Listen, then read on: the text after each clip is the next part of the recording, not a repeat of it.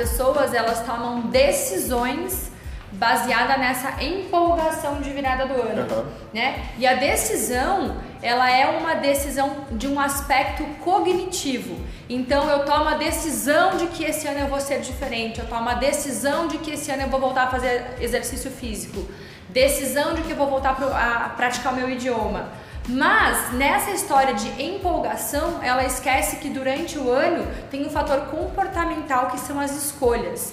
Então, decisão a gente leva para um aspecto cognitivo e a escolha para um aspecto comportamental. Durante o ano, as pessoas acabam sendo vencidas pela preguiça, pela procrastinação, por escolhas que elas fazem ao invés de manter a dieta de comer aquele docinho a mais. Então, as escolhas normalmente são o que fazem derrubar essa questão da decisão que foi tomada lá na virada do ano.